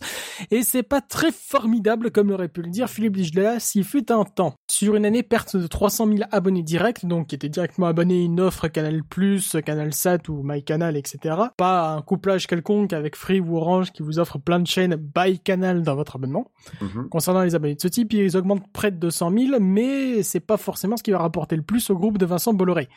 C'est vraiment déjà que c'est sur des suppléments à quelques euros, la part de Canal Plus doit pas être bien grande à ce sujet. Donc c'est Mm. bien pour montrer le chiffre de regarder, on est à peu près stable sur le nombre d'abonnés, mais sur les résultats opérationnels, c'est pas ça qui va faire remonter la marge. Maxime Sada, le, le, gros, le directeur, ne doit plus trop se sentir en odeur de sa teuté, puisque ce dernier avait fanfaronné à la rentrée après une réaugmentation des abonnements, principalement grâce à l'effet de l'arrivée de Neymar au PSG, qui donc amenait du monde pour euh, regarder la Ligue 1. Et ça zoise, les audiences du match dominical de Ligue 1 augmentent, ont à peu près augmenté de 20% cette saison, ce qui est à peu près le seul truc qui doit augmenter chez Canal. Quand même, oui, 20%, c'est Comme- toujours C'est quand même bien, hein, c'est quand même un, comme un joli chiffre pour une chaîne à péage. Ce qui aurait pu permettre l'objectif annuel annoncé de Bolloré de faire plus 100 000 abonnés, mais l'effet aurait été de courte durée vu que les abonnements sont retombés aussi rapidement à la fin de l'année. Le groupe aura perdu un million d'abonnés directs au total depuis la prise de contrôle de l'industriel breton. Et du côté des chaînes gratuites, ce n'est pas bien plus brillant. Fin 2016, C8 avait perdu 50 millions d'euros. Quand même. Ce qui me rappelle un certain chiffre annuel d'un certain contrat à 5 ans d'une certaine célébrité, bizarrement. voilà. C-Star a perdu 10 millions d'euros, ce qui est quand même pas mal pour une chaîne qui diffuse des clips et absolument rien d'autre. un peu de fiction, euh, des fonds de tiroir, mais oui. Oui, voilà, oui, voilà, des directs la- DVD qui doivent avoir, qui doivent coûter à peu près près 10 000 balles de, de, de licence. Hein. Je, je crois il y a eu une émission en direct, il y a eu 20 numéros de gameplay en direct, mais je crois que c'est tout. Hein. Enfin, Oui. Vraiment. euh, Il y a même plus, il y a même plus le, il y a même plus la Call TV pourri le, le mercredi après-midi du Star Mix et des trucs comme ça. Il y a vraiment, Ah ouais, il y a ils, plus ont, rien. ils ont lâché quoi. Ah non, rien. Il y a vraiment tous les frais de fonctionnement sont réduits au minimum syndical chez ces stars. hein. Pas mal. Donc ils arrivent à continuer à perdre de l'argent. C'est une belle gestion. Et CNews perd 32 millions d'euros en 2016 aussi. Mais bon, ça c'est toujours expliqué par le fait que la chaîne a changé, qu'il y a des grèves d'e-télé, etc. Qui a quand même coûté un gros paquet d'argent à CNews. Même si je pense que les cachets de de l'interview du matin d'El Kabash et de Patrick Poivre ne doivent pas être si gratuits que ça non plus. Oui, oui, oui, oui. Ça, ça. Des, Après, des jolis contrats. Après, bon, c'est, c'est, c'est un outil d'influence, hein, c'est clairement Oui. pas. On va en parler dans quelques minutes. Encore que Canal a investi, au dehors des frontières, la présence du groupe audiovisuel en Pologne, au Vietnam et surtout en Afrique où le groupe est omniprésent, permet d'avoir un chiffre d'affaires plutôt stable autour de 5,5 milliards d'euros et des bénéfices en progression. Même si je ne suis pas sûr que les abonnés togolais aient franchement envie de se réabonner à, ce- à Canal après le beau public reportage gouvernemental qui est arrivé par surprise sur CNews. C'est quand même une belle affaire de voir d'un seul coup un, un truc qui arrive de nulle part pour faire la promotion du Togo et des affaires de Bolloré au Togo. Étonnamment. Mais au prix d'une braderie des abonnements et une fuite des abonnés en France, pas sûr que la situation reste aussi belle longtemps pour les actionnaires qui vont peut-être vous aussi en vouloir taper sur la table. Euh, T'avais quelques points justement à ce sujet, Elvin, sur un peu les affaires financières de Canal, me semble. Ouais, j'ai quelques, quelques petites précisions. Alors, ce que sur les, effectivement, les ouvertures de canal à l'étranger, c'est peut-être la seule chose qui marche en ce moment. Oui. Euh, sur le fait de, sur les reportages d'influence sur la chaîne euh, CNews, euh, le magazine Challenge cette semaine parlait euh, du fait que ça arrive aussi sur des chaînes aussi très bien qualifiées comme Euronews, Euronews qui diffuse des cartes postales. Ah oui, c'est... Avec euh, des cartes postales, notamment pas mal de cartes postales d'Azerbaïdjan, pour dire à quel point Mhm. c'est un pays moderne et qui est en train de rentrer dans le 21e siècle et qui est vraiment un pont entre le Moyen-Orient et l'Europe et que c'est vraiment formidable. Et que donc, comme quoi, ça n'arrive pas que, ça, ça n'arrive pas que chez CNews non plus, hein, euh, de se faire acheter par des gouvernements locaux pour, pour promouvoir des demi-dictatures, il n'y a pas d'autre mot.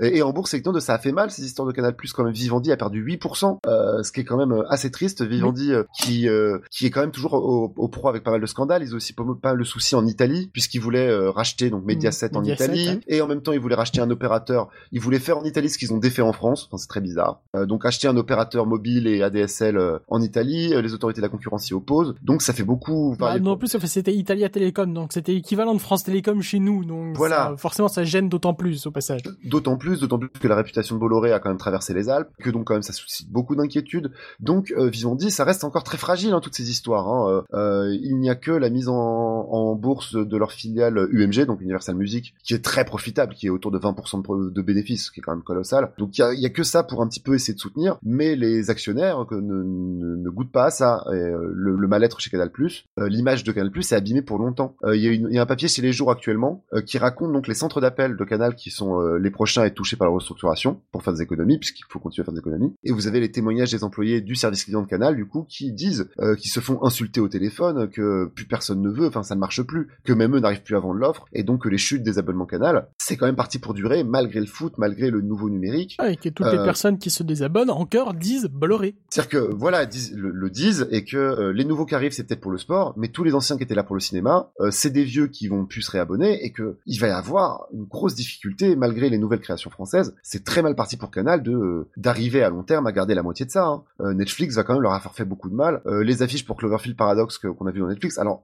est-ce qu'on on peut en parler très vite C'est quand même un, un événement média cette histoire. Oui. Euh, pendant le Super Bowl, la diffusion de la bande-annonce de The The, The pas- Clo- Cloverfield Cloverfield Paradox. Paradox. Cloverfield Paradox, qui était disponible sur Netflix juste après le match, et donc qui a été un carton, et qui a été un événement mondial, puisque chez nous aussi, on l'a présenté cette semaine sortie du nouveau film Le Cloverfield Paradox sur Netflix, et, euh, et ça a été un buzz, et on en a tous parlé, et tout le monde est au courant de cette histoire. C'est quand même fou. Euh, bah voilà, à long terme, Canal, est-ce qu'ils vont réussir à faire des trucs comme ça? Euh, Je pense Ah, pas. Hein. Canal Je- Play, c'est pas ouf. Ils ont encore une politique de production de création originale qui est plutôt Ah. cool pour l'instant, donc c'est ça qui les fait tenir en, en tête. Ils le, f- mais ils le font avec des séries, mais avec même bon le bureau des légendes, tout le monde me dit que c'est bien, mais ça me fait pas m'abonner à Canal+.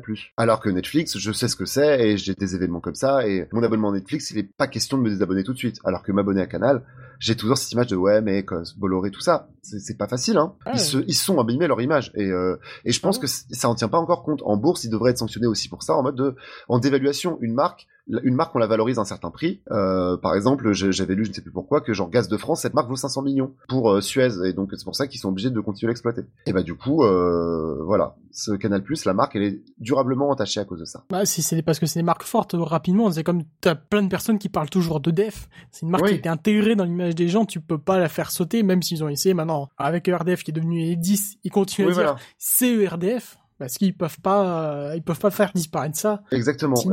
Et- que donc pour Canal Plus, là, il y a une, la marque qui valait plusieurs milliards, je pense, euh, n'en vaut plus beaucoup moins maintenant. Et donc, euh, ça, ça va être compliqué. Toutes ces histoires, c'est vraiment loin d'être sorti de l'ornière. Et Chica, toi, Canal, t'avais une atta- t'avais un attachement à Canal ou? Euh, bah non en fait, mais euh, c'est marrant de vous parler de Cloverfield Paradox parce que pour le coup, moi j'en ai entendu que des euh, que des mauvais échos et j'ai été du coup particulièrement Ouais, déçu. mais ça, ça, ça peut aller ensemble. Hein. Ça a fait un énorme buzz parce que Ah oui, ça, vu, ça, c'était- ça, ça a buzzé, mais c'est impossible de pas être au courant. euh, Ne serait-ce que quand on prend le métro à Paris et il affiche euh, sur euh, un arrêt sur deux, donc évidemment on, est, on peut pas, on peut pas ne pas être au courant. Mais après justement, euh, c'est aussi un problème, c'est-à-dire que pour le coup, ça avait, c'est une grosse tête d'affiche qui a déçu pas mal de monde, donc à voir sur le long terme. Pour le coup, euh, Alors, euh, Il y a pas mal- je- euh, Il y a pas mal de gens qui ont bien aimé hein, aussi. Hein. Moi, j'ai eu bon ah bah comme Je- quoi. euh, J'ai envie de le voir. je- J'ai envie de le voir. Je pense que je le regarderai ce week-end. Hein. C'est comme la saison 2 de Marseille, on sait très bien que ça va être catastrophique. Mais j'ai regardé Marseille saison mais 1. ça quand va faire du bruit. Alors Non. que tout, tout le monde m'a dit que c'était nul, mais j'ai quand même regardé euh, Marseille saison 1 euh, d'un œil distrait. Mais comme j'aurais regardé une série de France Télévisions, oui. Donc Voilà, ça après, les, c'est- les- c'est- les ça effets fait- de bulle comme on dit, mais euh... ah, sinon pour répondre à la question, l'attachement à Canal bah, euh, bah, j'ai jamais été abonné à Canal donc je l'ai pas malheureusement, mais, mais, c'est pas forcément une question de bah, Même pas personnes euh, qui, qui est attachée au clair de Canal+, à l'image de Canal+, au grand Ouais. journal et des choses comme ça. La matinale, la matinale et les émissions du midi. Moi, j'ai j'ai déjeuné avec Canal Plus un paquet de fois quand même, quoi. Bah, pour vous dire, je pense qu'il y a pas mal de gens euh, qui, qui euh, dans ma dans ma promo donc en média qui rêveraient, de- qui auraient rêvé de bosser à Canal il y a 10 ans, mais qui aujourd'hui euh, ne postulent même plus au stage, etc. pour Canal Je pense que vraiment Ouais. l'image a, a particulièrement, on a particulièrement pris un coup, et aujourd'hui, que ce soit pour pour y travailler ou même pour regarder euh, les programmes, euh, c'est, Mm. c'est, c'est- je pense que c'est simplement une question de liberté d'expression, de liberté de ton qui s'accordait euh, à une certaine époque. Ils étaient un peu les défenseurs de ça. Aujourd'hui, bah, on sait plus trop de quoi ils sont le défenseur à part euh, du foot. Mais Oui. en soi, euh, C'est c'est, le c'est un top peu, 14. c'est- c'est- voilà. Donc c'est, c'est, c'est Le littéralement ça le problème, quoi. C'est que, mais bon, euh, moi, je suis quand même content de ce qu'ils font avec euh, Monsieur Poulpe. Donc voilà, euh, Jedi Track Il y a encore quelques créations, il y a, il y a un peu de création encore qui reste, oui voilà, mais Ils ont encore Chris Esquire, la saison 3 importante. Il y, a, il y a Voilà. quel- il y a des petites choses quand même. Enfin, de, tout n'est pas mort, mais euh, mais quand même, tu sens qu'on a fait, on a amputé le malade quand même, quoi. Donc c'est violent, quoi. Tu vois. Ah oui, oui, oui. mais euh, mais effectivement, et même les, les pigistes, les, les quelques pigistes dans mon réseau qui sont chez CNews, c'est de, bah c'est des gens qui faisaient autre chose avant et pour qui ça a été, qui n'ont pas, pas eu trop le choix que d'aller là à ce moment-là, quoi. Vraiment bon, qui ont, qui ont pas l'air de souffrir, mais effectivement qui savent très bien qu'ils sont venus euh, prendre un chèque de journaliste et pas euh, et pas vivre leur métier pleinement. Et, rapidement, vu qu'on parlait du midi euh, de Canal, le petit point William à midi, hein, 80 000 personnes. Ah, bah, c'est Voilà. c'est bien. Non, mais vraiment, on commence à être dans la marge. Hein. Clairement, les gens, c'est peut-être plus les gens qui dorment devant William à midi. Je pense qu'on est à ce chiffre-là. Mais c'est fou, c'est fou parce qu'en plus euh, l'é- l'énergie, l'énergie, il est plus arrogant que jamais en plus et donc c'est vraiment pas, c'est vraiment pas très sympathique comme émission, hein, c'est dramatique. hein. Ah Il bah, demande- on, peut- on peut dire qu'il ne demande pas de l'énergie, oui. tout à fait. Ah. Allez, on avance. Voilà, c'est sur ce- cette magnifique blague donc nous allons fermer les news de TVNR. Dans quelques instants après une petite page de promotion, nous allons à vos questions. Ah, Faudrait faire une pub pour Getting to Know You, mais là j'ai la flemme. Bah, ça peut être ça notre pub, non? Ouais. Getting to Know You sur Radio Kawa.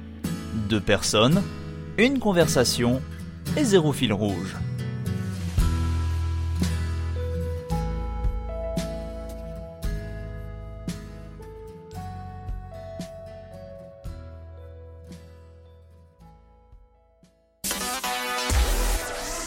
Et c'est déjà l'heure du courrier des auditeurs. Vos questions, vos réactions, vous nous les envoyez à tvnr.radiokawa.com ou sur le Twitter de l'émission tvnr show où on y répond à, pour vous à chaque fin d'épisode. Et ça tombe bien, comme d'habitude, une question de notre fidèle auditeur Over and Over Again. Je pense que vous pouvez dire les, les- les questions d'Over and Over Again quand même. Oui, je pense que Ça- nous ça allons va- réfléchir à, à éditer le nom de cette euh, rubrique. Qui nous demande, il faut pas hésiter, hein, faut pas hésiter, envoyez-nous des questions, on peut répondre à vos questions. Si vous voulez avoir pas. mon avis, si vous voulez avoir mon avis sur n'importe quoi, demandez-nous n'importe Voilà, quoi. Si, vous voulez notre avis sur le, le, le- par exemple sur Silence ça pousse ou sur les, les Mais j'adore Silence ça pousse, tu sais.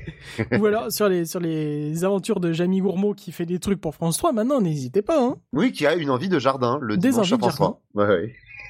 Pour revenir à la question de Van Morgen, en lisant un article sur la production de podcasts par les journaux français, je me suis interrogé pourquoi les médias traditionnels US ont commencé bien avant la France sur le sujet. Bah, je pense surtout parce que le podcast était déjà quelque chose qui fonctionnait avant aux États-Unis. Je sais pas ce que vous, Parce- vous avez comme sujet, mais pour moi, Parce- ça me semble vite fait. Parce que le marché était beaucoup plus gros aussi, assez simplement, parce qu'en langue anglaise, vous avez un marché de 3 milliards de personnes. Ce qui quand même, non, oui. qui- ce qui permet d'avoir tout de suite des, quand les succès succès, enfin, vous permet tout de suite d'avoir des pubs d'Audible sur un podcast.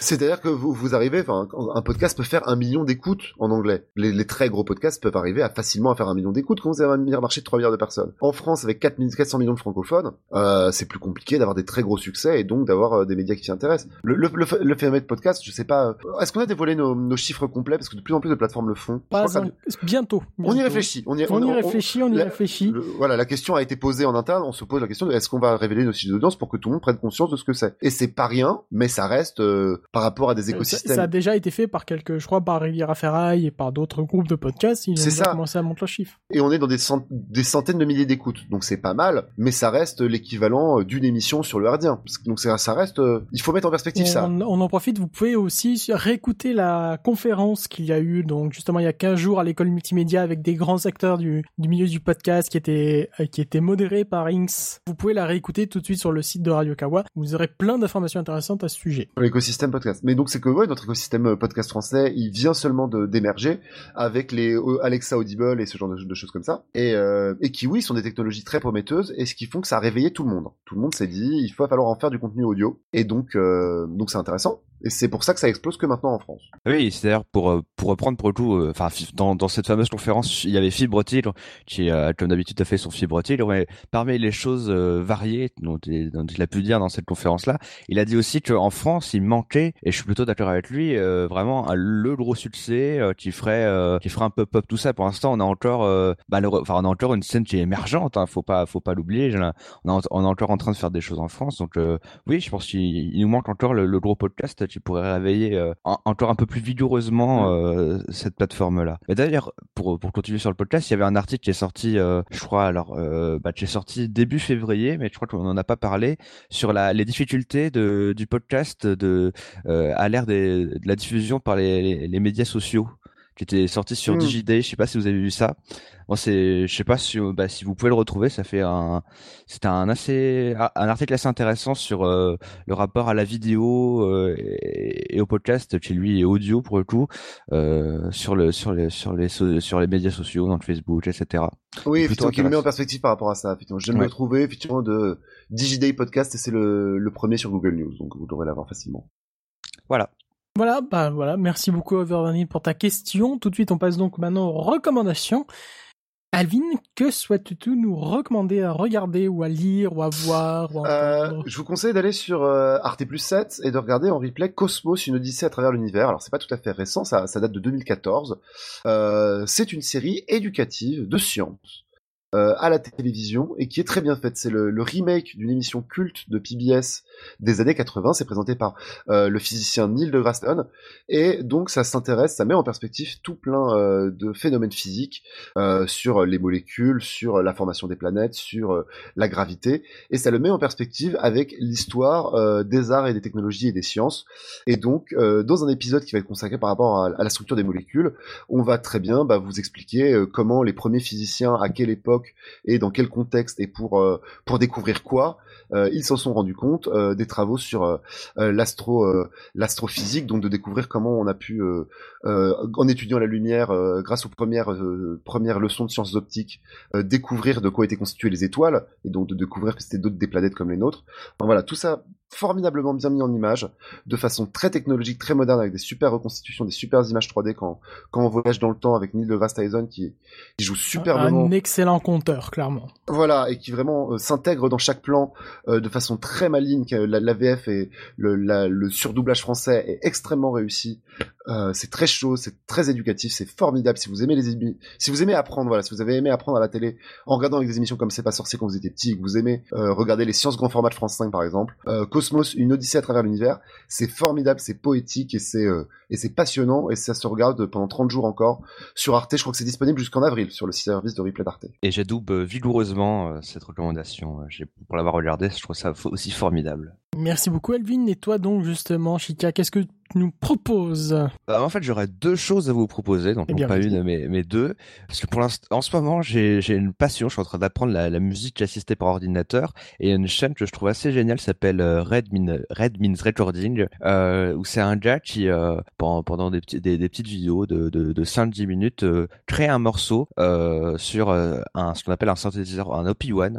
En fait, c'est un synthétiseur qui fait un peu tout. Et donc, du coup, il crée un morceau de A à Z très rapidement. euh, et c'est fait avec beaucoup d'humour et c'est sans parole en fait. C'est juste il met des sous-titres il met des paroles des du texte sur ses vidéos et c'est à la fois très drôle euh, très intéressant euh, pour voir un peu comment bah, il fait ces morceaux là puis on voit le morceau prendre forme etc je trouve ça assez assez joli puis assez assez marrant. Donc je vous la recommande assez assez vigoureusement. Et une, une deuxième chaîne ou plutôt un contenu qui se trouve sur une chaîne pour ceux qui comme moi ont des difficultés à suivre tout ce qui se passe dans l'e-sport en particulier ce qui se passe dans l'Overwatch League. Euh, je vous conseille Oula, oui, l'Overwatch League, c'est un gros, Alors, Voilà, c'est- gros bazar. Cela dit, c'est excellent. La réalisation de l'Overwatch League, c'est un exemple de tout ce qu'on va voir dans l'e-sport euh, à l'avenir. C'est extraordinaire.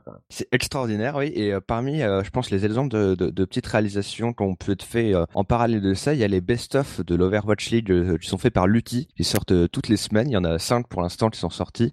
J'ai décou- trouve- découvert ce gars très récemment. Il est formidable. C'est le, comment- le meilleur commentateur de- d'Overwatch en France actuellement. Ah oui, il est aussi plutôt bon en montage. En tout cas, il a- les, les derniers montages qu'il a fait sur les best-of de l'Overwatch Euh, plutôt, euh, plutôt, plutôt bons. Ça permet de voir un peu les, les, un petit peu les, les belles actions qui se sont passées. Voilà. Donc, si vous êtes un peu fan de- d'e-sport et notamment d'Overwatch, bah, je vous conseille euh, d'aller, d'aller voir ces best-of là. Puis la Le mec est vraiment très, le mec est très agréable. Vraiment, il est vraiment très, très, euh, très belle personnalité. euh, Vraiment cool. Ouais, et puis Ouais. la, chaîne de Lutti en général, euh, voilà.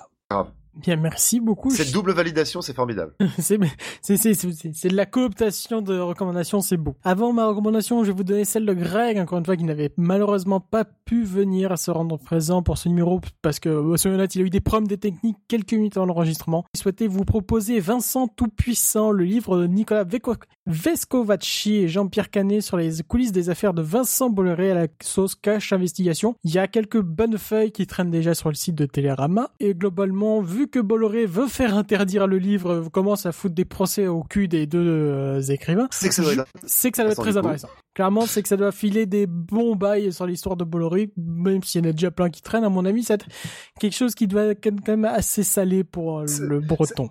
Ça, ça, ça doit être effectivement quand même assez croustillant, je pense.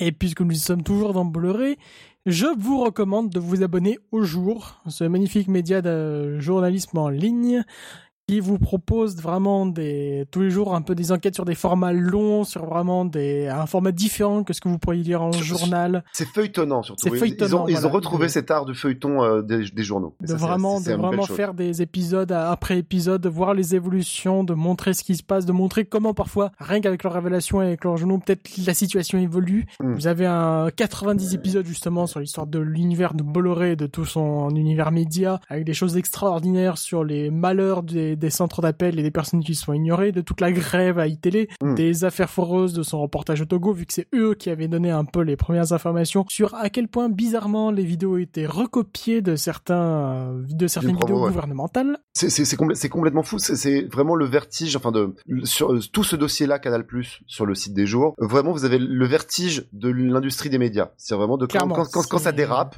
c'est une, une industrie qui fait rêver, qui est, vertigineuse. où il, se passe, il se passe des choses un peu folles. Et vous avez là quand ça dérape, quand la fête est terminée, et quand c'est vraiment la gueule de bois. Et c'est vertigineux. Vous avez le vertige en lisant tout ce qui se raconte et à quel point le management peut être dur et, et absolument horrible. Dans le monde des médias, vous avez fait aussi toute une, euh, une- un feuilleton qui a commencé sur l'univers de SFR et d'Altis avec. Patrick et, ça- et je pense, et je pense qu'il y, a- il y a pas mal de trucs à lever. Je pense que ça va être Et- ah assez bah, dingue. là déjà, on, il commence à montrer un peu le bazar de tous ceux qui se sont barrés parce qu'ils ont que- profité du généreux plan de départ de SFR et ils s'aperçoivent que trop de monde est parti, Et, bizarrement. et parce qu'à la différence de Bolloré, effectivement, de Drahi, alors je pense un peu moins maintenant, mais quand il vivait son grand rêve, quand il vivait son rêve, il en a donné des interviews, il a ouvert des portes, il doit y avoir des... Je pense qu'il y a des cassettes à retrouver qui vont être assez, dé- assez délicieuses, hein, vraiment. Et là, surtout, là, ils interviewent pas mal de monde qui est vraiment qui le mal-être, mais c'est Ah. véritablement un mal-être des personnes à SFR qui, qui voient bien que les personnes n'aiment plus la marque, qui limite se font cracher dessus, et Ah. littéralement. Bah, que tout le monde sait qu'ils sont dans la merde, donc tout le monde sait qu'on peut les, les bolosser, quoi. Donc, euh, bon. Voilà. Puis après, vous avez plein d'autres, euh, plein d'autres feuilletons, aussi bien sur les, sur les, sur les revenants qui vous racontent toutes les histoires de ces personnes qui sont parties faire le djihad et qui Mm. reviennent en France après ça. du regret, sur les déchets, Sur les migrants, sur Cahuzac. sur Cahuzac, c'est, il y a plein Assez de choses. délicieux c'est- aussi. C'est assez délicieux et on- surtout avec leur application est très bien faite. Vous pouvez télécharger toutes ces, toutes ces histoires pour, pour pouvoir les lire dans le métro ou autre part où vous n'avez pas forcément de, De de la data. Mm. Et c'est vraiment génial, ça vous fait votre livre à lire. En plus des éditions qu'ils font en livre, parce qu'ils ont déjà sorti euh, une première partie de l'Empire en librairie, ainsi que pour les pour les revenants. C'est Ouais, vraiment ouais. du très bon journalisme. C'est pas si cher que ça, c'est 9 euros par mois moins si vous avez un abonnement à la presse libre, donc déjà quelque chose comme un game culte, comme un abonnement à Ré sur Image ou autre. Abonnez-vous parce que ça les vaut vraiment et je ça. pense qu'apparemment ils cherchent de nouveaux abonnés parce que ça s'est un peu stabilisé depuis quelques temps. Ça les vaut vraiment. Allez Oui, voir, oui, vous hein, pouvez c'est- facilement choper un mois gratuit pour tester. C'est- vraiment très cool. C'est comme No Life, on les autorise pour pendant un an à nous dire euh, abonnez-vous, abonnez-vous. On- on- là, pour l'instant, on accepte. Voilà. Mais ça vaut le coup. Non, ça vaut le coup vraiment. Ça vaut vraiment le coup, clairement. Et c'est sur cette recommandation très chaleureuse que nous terminons déjà ce 93e numéro de TVNR, qui est une émission produite et réalisée par Radio Kawa. Vous pouvez contenir à soutenir, ou plutôt continuer à soutenir TVNR ainsi que toutes les autres émissions Radio Kawa sur patreon.com slash Radio Kawa, ce qui permet notamment l'émission, les émissions en public, comme celle qui a été organisée à Paris il y a deux semaines, ou peut-être bientôt partout en France. Merci encore à vous tous, toutes celles et tous ceux qui étaient avec nous et tous ceux qui donnent nos patrons de Radio Kawa. Un commentaire sur la page iTunes de TVNR nous aide à faire découvrir l'émission à plus d'auditrices et d'auditeurs, à faire remonter dans les classements, à faire découvrir TVNR et les autres émissions Radio Kawa à d'autres personnes. On vous donne rendez-vous dans deux semaines pour le prochain épisode de TVNR et d'ici là, vous pouvez continuer à nous écouter en replay, en streaming, téléchargement et podcast sur le site de Radio Kawa, radiokawa.com. Et sur ce, nous vous souhaitons une bonne semaine et à la prochaine. Salut Salut Ciao